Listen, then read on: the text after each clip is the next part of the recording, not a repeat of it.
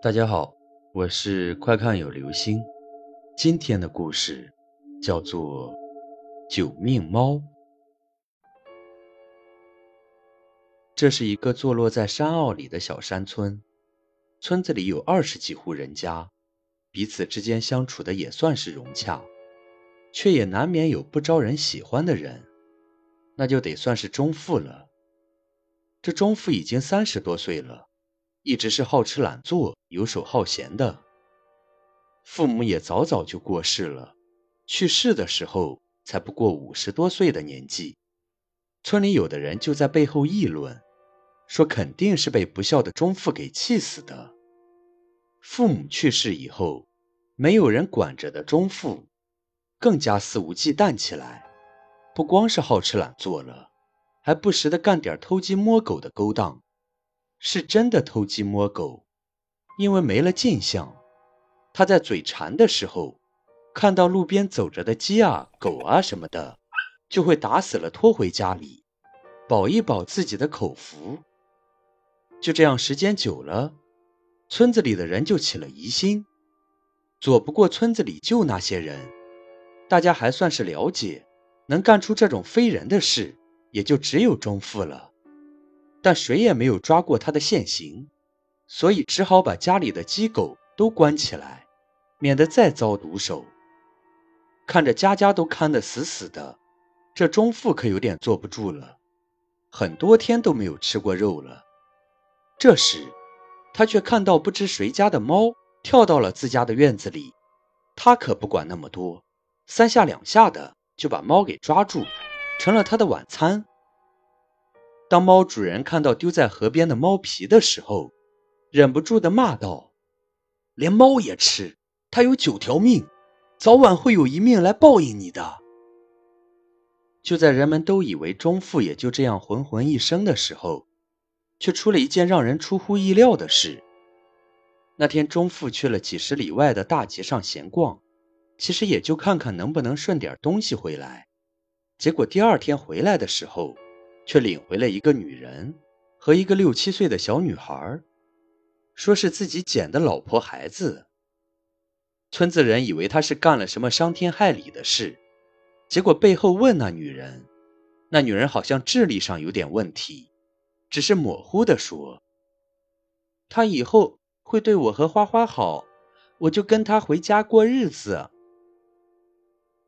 事后才从镇子上的人那里知道。这母女俩不知道是从哪儿流浪到这里的，一直靠着好心人给点吃食过活。村民们想，如果钟父真能就此好好过日子，那也算是积德了。这花花母女来的时候身无长物，只是小姑娘花花怀里总抱着一只猫，一只通体雪白的猫。看得出，小姑娘对她很是爱护。在镇上乞讨时。也有人看见，就算要到了吃食，花花宁可自己不吃，也要先给那小白猫吃上一口。钟父把花花母女领回家后，也是过了几天踏实的日子。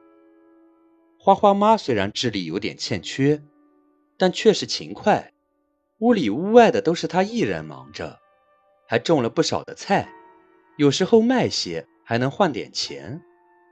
就这样，三口过着紧巴巴的日子，一晃半年的时间过去了。钟父早就过了刚有老婆的新鲜劲儿，开始对花花母女指手画脚的，嫌弃每天的粗茶淡饭没有一点油水。可他心里也明白，家里哪有闲钱去买肉呢？但这馋虫一旦勾起来，就再也压不下去了。突然，花花在院子里逗着白猫，让他眼前一亮。虽然人吃的不怎么样，但这半年，这白猫倒是胖了不少呢。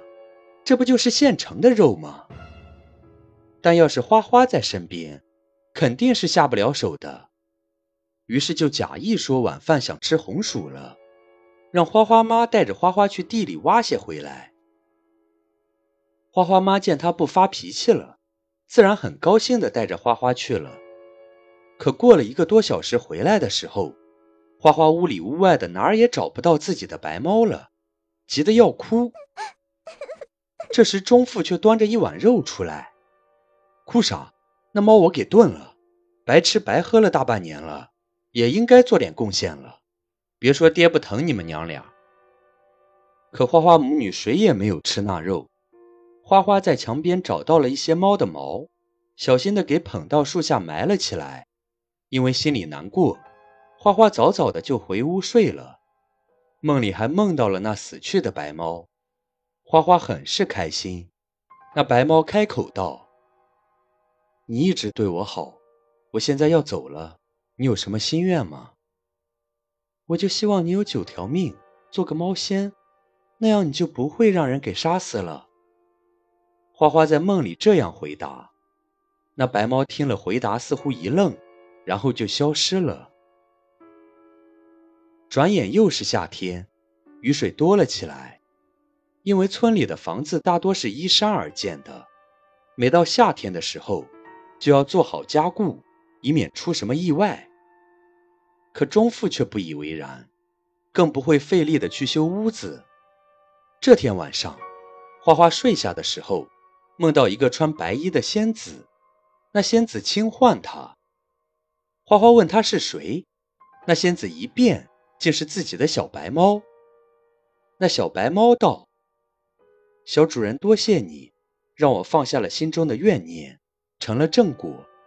现下我来告诉你，你快点离开这个屋子，一定要快点离开，切记。”说完，就又消失不见了。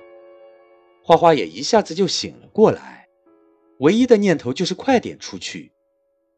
他急忙叫起了身边的妈妈，又去叫钟父，可钟父睡得正香，没好气的训斥了花花，又自行睡去。看着实是叫不起他，花花就拉着妈妈跑出了屋子。花花妈一脸茫然的看着花花，可就在这时，屋后的一块早已松动的巨石。直下的砸中了钟父那早已经破败的房子，整个房子就这样塌了。巨大的声响惊动了附近的村民。等在那堆土石中找到钟父的时候，钟父早已经死去了。在那之后，花花母女两人就离开了村子，不知去向。有人说在别的地方见过他们。那个小女孩边上，总会有一只通体雪白的猫跟随着。好了，这就是今天的故事。九命猫。